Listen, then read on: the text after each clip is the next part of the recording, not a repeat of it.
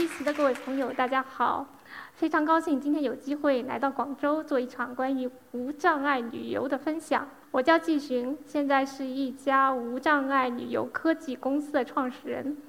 我也是一名罕见病患者，腓骨肌萎缩症四型。同时，我还是一个世界旅行者。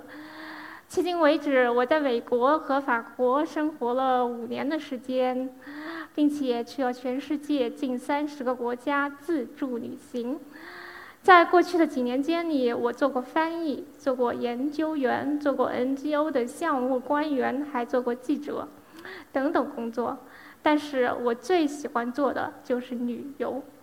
所以我创立了这家叫做“歧途无障碍”的旅游科技公司。所以接下来我们就来详细的解释一下什么叫做无障碍的旅游。在二零一三年的时候，我第一次去巴黎，遇见了一位在当地生活的美国的罕见病病童的母亲，她的名字叫做劳拉。劳拉有一个坐着轮椅的儿子。那当他看着我坐着轮椅，又是第一次来巴黎，就主动提出来带我去坐巴黎的公交车。他说，即便是在巴黎这样的国际大都市里，轮椅使用者在坐公交车的时候，也有可能遇到和别的乘客抢位置的尴尬。然后我就发现了。虽然都有无障碍的公交车，但是美国和法国的公交车在设计细节上是不一样的。比如说，这张图显示的是美国的公交车，公交车上有一块让轮椅使用者可以进入公交车的斜坡，在美国这一块的斜坡放在公交车的前轮上面，当有车的轮椅使用者要上车的时候。公交车司机会让其他的乘客在一旁等候，让轮椅乘客先上车。轮椅乘客上车了以后，司机会用五花大绑把这台轮椅固定在车里。这个位置通常是位于司机位置的正后方或者右后方。这样的操作，第一可以保证轮椅乘客在公交车上有一个座位；第二是可以保证在这一趟行程当中，轮椅乘客如果出现任何的突发问题，公交司机可以第一时间做出反应。但是这样的操作也有一个弊端，就是运输效率较低，会让别人等一会儿。而，然而在人口密度更大的欧洲的城市里，公交车上的这块踏板通常被安装于公交车车身的中部或者后部，所以两边的车门可以同时开，轮椅乘客和其他的乘客可以同时上车，司机也不需要起身。但是，就像我们刚才说的那样，尴尬的问题就是，当轮椅乘客上车上车寻找自己的停车位的时候，就需要跟别的乘客抢座位。然而，最尴尬的倒并不是抢座位，而是当我坐在车子的后面的时候，我跟司机交流沟通就比较困难，因为这基本上就是靠吼了。所以呢，有一天就发生了这样的一件事。有一次，我想去卢浮宫，上车了以后，司机问我：“哎，那位坐轮椅的女士，你要去哪里？”我就说：“卢浮宫。”他好像没有听清楚，又问了一遍：“你要去哪里？”我就吼了回去说：“卢浮宫。”司机好像似懂非懂啊，然后然后就把车开走了。结果在前面遇到了一个红绿灯的时候，他停了下来，又回头问了一遍，说：“哎，那位坐轮椅的呀，你到底要去哪里呀？”这个时候，我周围的十几位乘客异口同声地吼了回去：“卢浮宫！”哎，所以在法国，在法国生活是非常非常有情趣的，很浪漫，因为你就算坐一趟公交车，也要时不时的这样来一段 rap。然后我一直在说交通的问题，没错，交通是一把开启旅游目的地的钥匙。对于出行有困难的群体来说，他们当他们决定前往一个旅游目的地的时候，考虑最多的并不是这个地方好不好玩儿，而是这个地方方不方便。在前几个月，我们做了一项针对全国六百二十一位特殊旅行者的调查，这份调查也覆盖了全国三十一个省和直辖市。这份调查的结果显示。在选择一个旅游目的地的时候，特殊的旅行者考虑最多的前三个因素是抵达目的地的方式，也就是交通问题；其次是目的地的无障碍设施，在这两项之后才是旅游景点和当地的特色。作为一位轮椅旅行者。当我去旅行的时候，如果我能够获得前两项的信息，我做决定的时候会更加的有自信。我在欧洲旅行的时候发现，和国内旅行最大的不同是，在欧洲旅游的时候，你可以从许多种渠道去找到你想要获得的关键信息。比如说，第一个渠道就是官方渠道。这一张图显示的是巴黎市的旅游局为残障访客提供的信息。在他们的页面里，我们可以找到巴黎市的公交信息、酒店信息和其他的吃喝玩乐的信息，当然还有各种旅游景点的无障碍的信息。那么，除了这样的实用的信息以外，它的这样的一个页面其实还传递出了一种潜在的。但又是关键的讯息，那就是巴黎是一个残障友好的旅游目的地，它欢迎每一位游客来到巴黎旅游。比如说，在他们的公交系统的网站上，除了我们大家都会查询的公交线路以外，他们呢还特别标注了无障碍的线路，也就是这个红框框里显示的这样。就是因为巴黎本身并不是一个无障碍设施非常好的地方，因为它很古老，所以在巴黎很多时候轮椅使用者是没有办法使用当地的地铁的。那这时我们就需要找到其他的替代方案，比如说公交车，比如说呃铁轨车，我们还可以使用的一种车叫做出租车。那这个右边的这一张图显示的是巴黎的无障碍的出租车，巴黎的无障碍出租车的踏板放在车的后面。那另外的一张图显示的是呃伦敦的出租车，伦敦的出租车踏板是放在中间的，而且全伦敦的出租车都长得这样。在巴黎使用这样的出租车是需要利用手机 app 或者打电话。当然，还有一种可以获得这种出租车的方式，那就是在路边等着，撞到运气。而伦敦的这样的出租车其实是不需要有任何的等待的，随叫随到，因为所有的车都长这样。这张图显示的是我们国内的一种无障碍的出租车，设计的非常的有高级感，有科幻感，就是把它的这样的一个呃座椅可以从车门中弹出来。但是其实这样的车对于我们轮椅使用者来说是并不实用的，因为我需要从我的轮椅上转移到车的位置上来，而且另外一点我需要考虑的问题是，我的人进去了，我的轮椅车摆在哪里呢？所以它虽然造价很高，但是对于我们而言设计的并不实用。那除了我们刚才所说的官方的信息以外，我们还可以从旅游公司的网站上找到相关的信息。比如我们大家可能都会用的 TripAdvisor。那在 TripAdvisor 上面，我们还可以找到这个城市的无障碍指南。他们也会召集一批有着非常丰富的残障旅行者，为他们撰写这样的无障碍城市指南。特别是本地吃喝玩乐的信息，也就是旅游景点啊、网红餐厅之类的信息。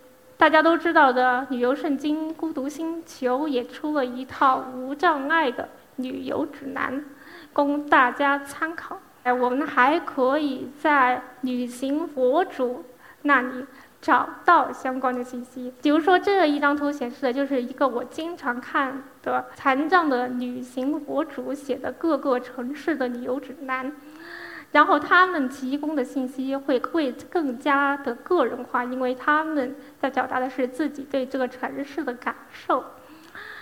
所以我就非常好奇地翻开了他写的中国北京的这样的一个无障碍的测评，然后就发现了如下的信息：an important warning，重要警告。而在左边，他也为北京做了一个无障碍的测评。大家可以看到，在他的五条指标中有三条是不可描述的，也就是灰色的这样的一个，没有办法打分。所以，当这样的一些外国的朋友来到中国旅行时，画风是这样的，非常非常的开心。然后旁边不断有人给他加油鼓劲：“你真棒！”我们刚才说的是交通的问题，下面是住宿，因为住宿的预定才是麻烦真正的开始。那在这一次来一席做演讲的时候，一席帮我预定的是一个剧场旁边的酒店，无论是从位置还是从价格考量，都是属于酒店里的顶配，非常的高级。可是当我们打电话去询问这里有没有无障碍设施的时候，得到的答案却是否定的。我就觉得很奇怪，为什么这样一个高级的地方却没有无障碍设施呢？于是我们再一次打电话去询问，我们问了酒店的工作人员三个问题：第一，这里有没有电梯；第二，酒店的客房里有没有台阶；第三，酒店的浴室里有没有淋浴。当我得到的以下的答案，第一。是有电梯，呃，客房里面有台阶，并且有淋浴的时候，我就决定住在这里，因为这三项已经可以满足我最基本的无障碍需求了。或者从另外的一部分的一方面来说，那就是这个酒店它是有无障碍设施的，但是酒店的工作人员却不知道，所以我就在想，这是为什么？我想到的一个原因就是，酒店的工作人员不会给酒店的设施进行分类。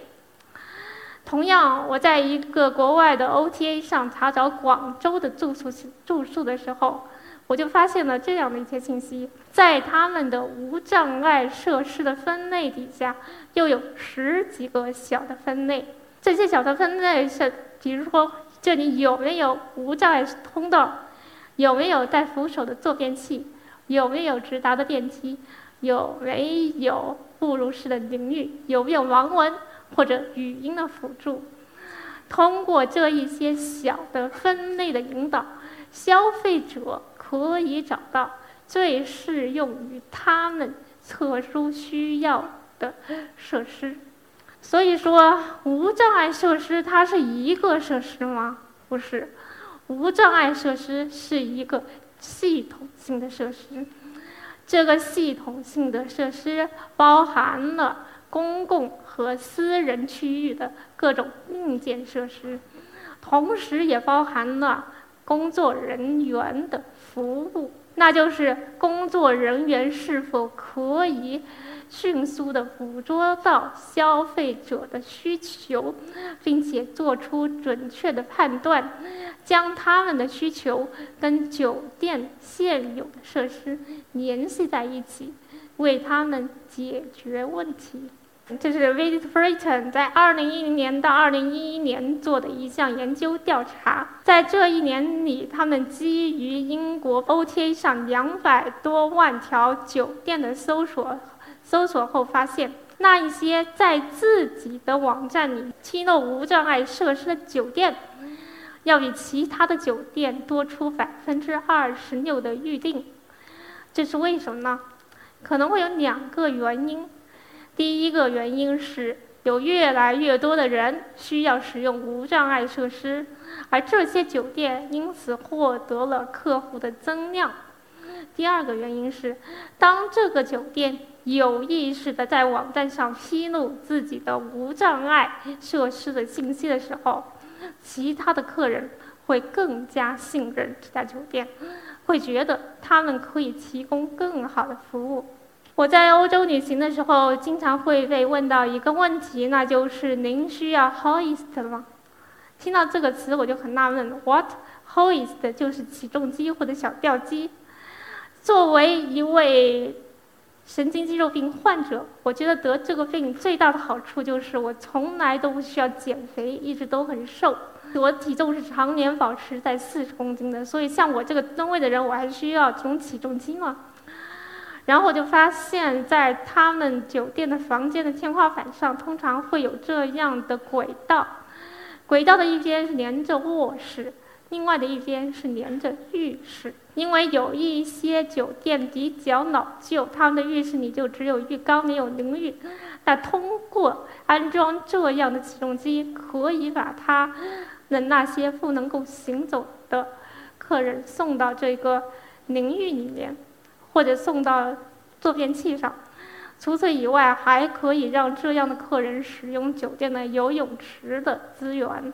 北欧可以说是在无障碍的的领域里做到登峰造极的了。比如说，它有它的一些酒店里会给大家准备一些电动床，有种洗浴中心的即视感啊。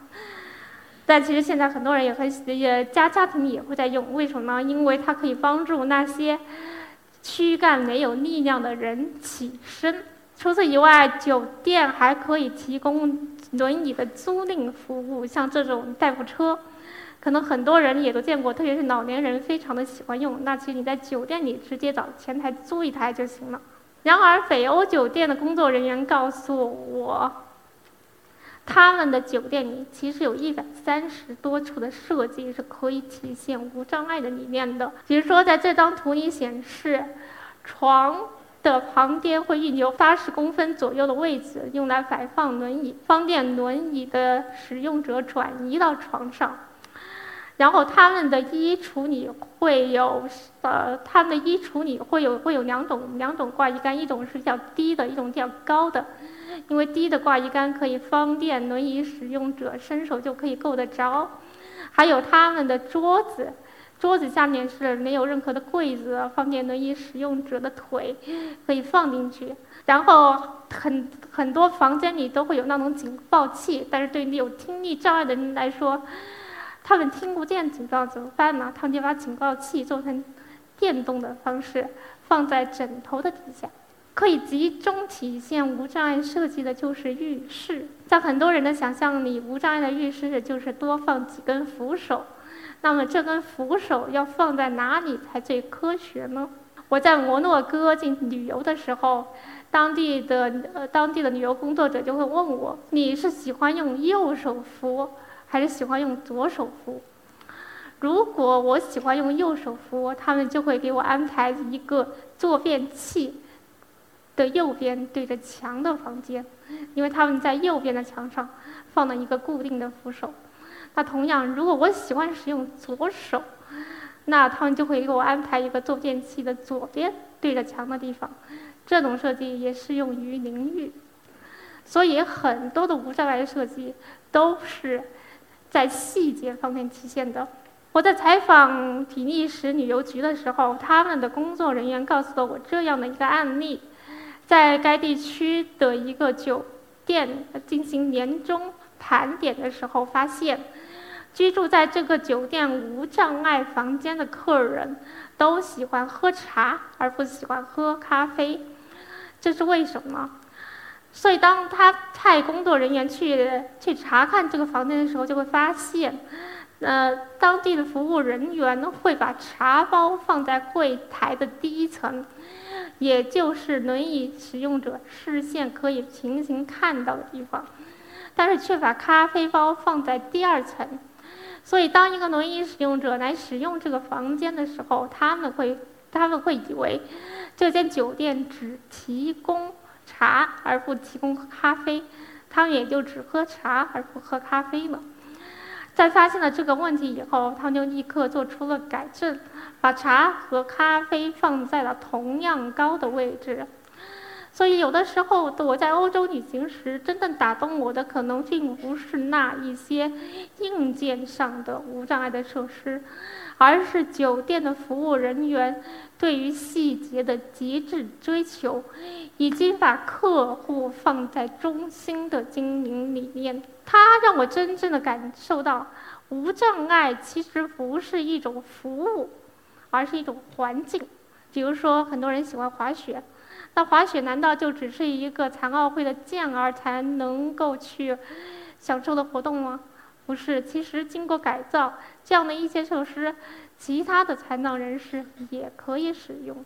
再比如说，沙滩，很多人喜欢去沙滩、去海边，但是对于像我这样，其实对是使用轮椅的人来说，沙滩就很难去，因为轮椅的轮子很细，不适合在沙滩这种松软的。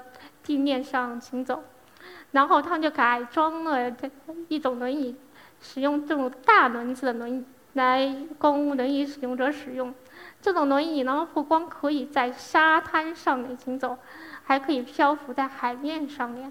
亚马逊的热带雨林可以是无障碍的吗？当然可以了，也是需要做一个轮椅的改装。就像这张图上，他把轮椅前面的两个小轮子给拆掉了。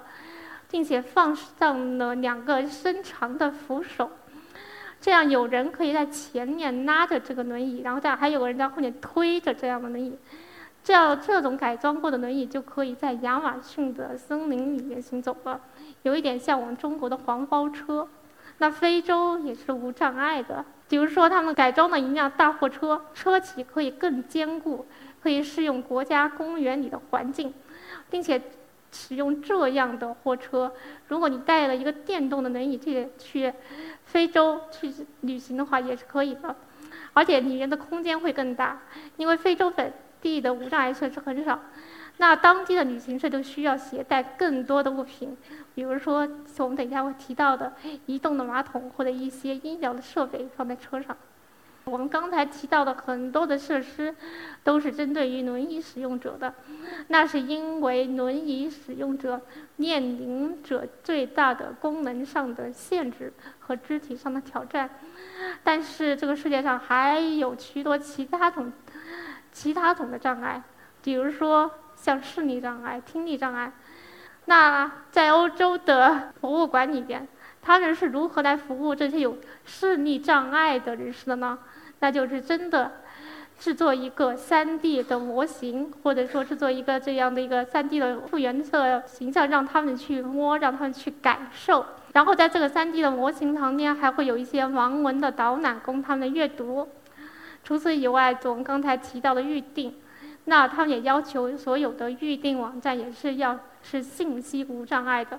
那对于呢有听力障碍的人士，可以准备一些阅读材料和手语翻译，还有经过训练的导游等等。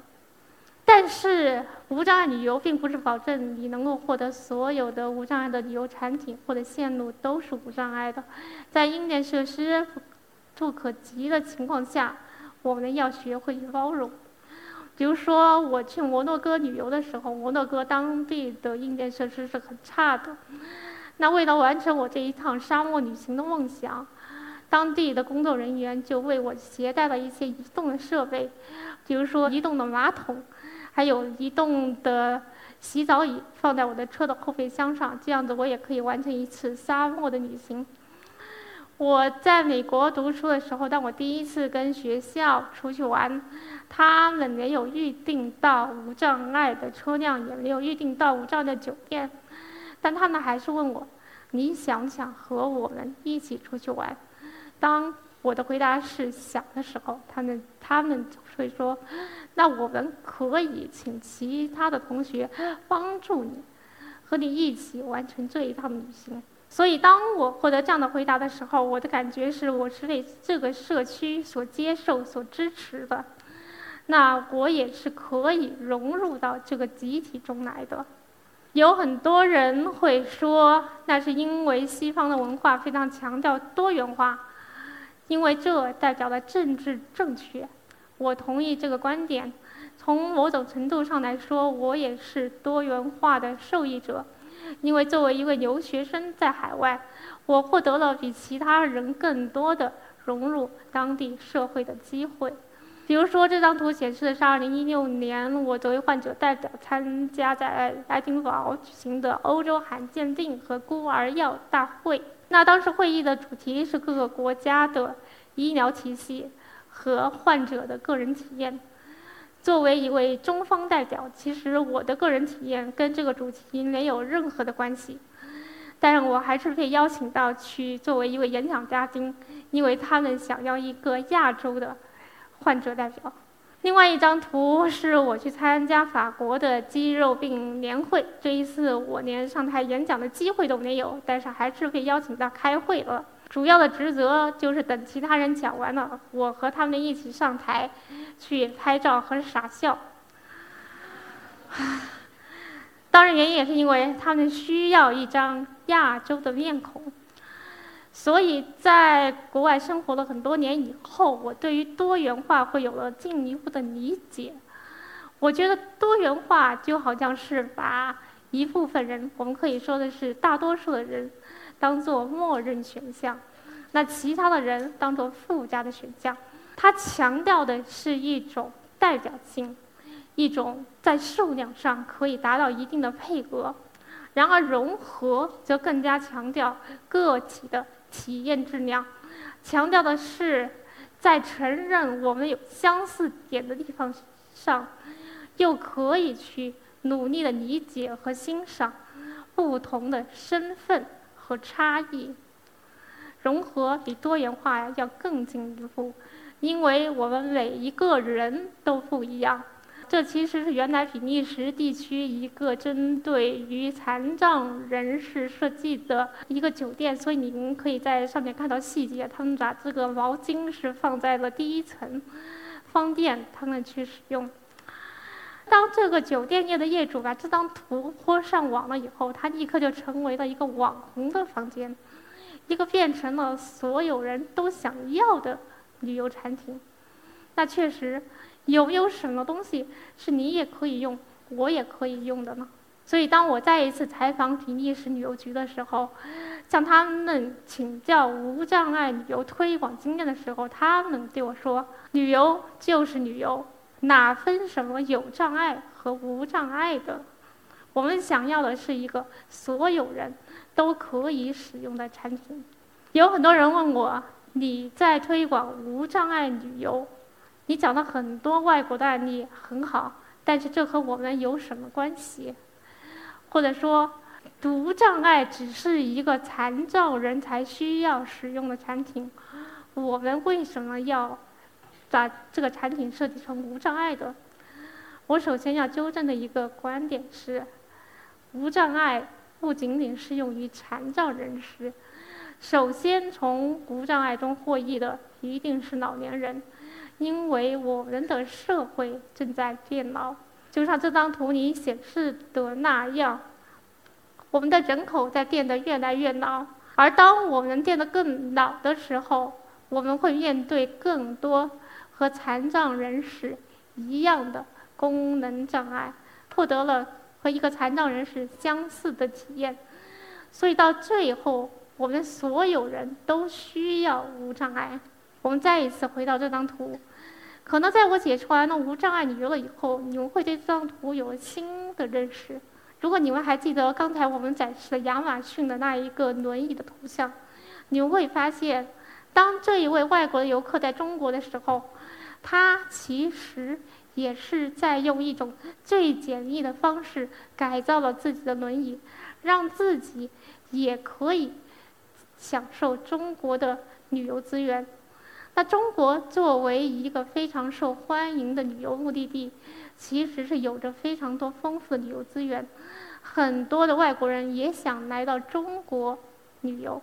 然而，我们确实是面对了很多问题，或者说，当我们在讨论无障碍的时候，我们一直是在强调这些问题。比如，在我们做的像刚才提到的中国特殊旅行者调查的时候，我们发现。中国的旅行者遇到最多的问题就是，目的地没有无障碍设施，找不到无障碍的信息，找不到酒店，找不到服务，而且服务人员的态度也不好。然而，面对这样的问题，到底怎么办？很长时间以来都没有人给出一个答案。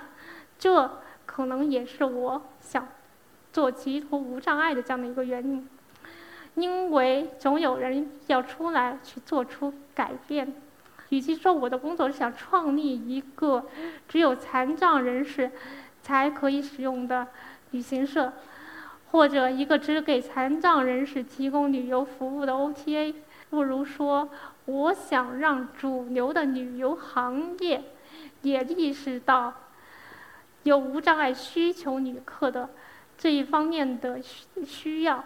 让这样的一些旅游行业做出实在的改变，所以我的使命是要帮助旅游行业提升他们的服务质量。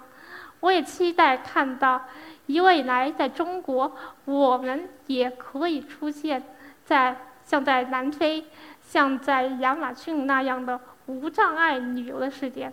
我也非常期待的看到未来会有更多的专业人士可以关注。这一方面的需要。最后，我想说的是，旅游是一项让人幸福的活动。那我觉得每一个人都应该拥有去旅游的机会。在过去的三十年间里，在中国，我们会倡导残障人士的就业权利、残障人士的教育权利、婚姻权利等等权利。那现在，我想说，我们也应该去倡导。残障人士的娱乐休闲权利，谢谢大家。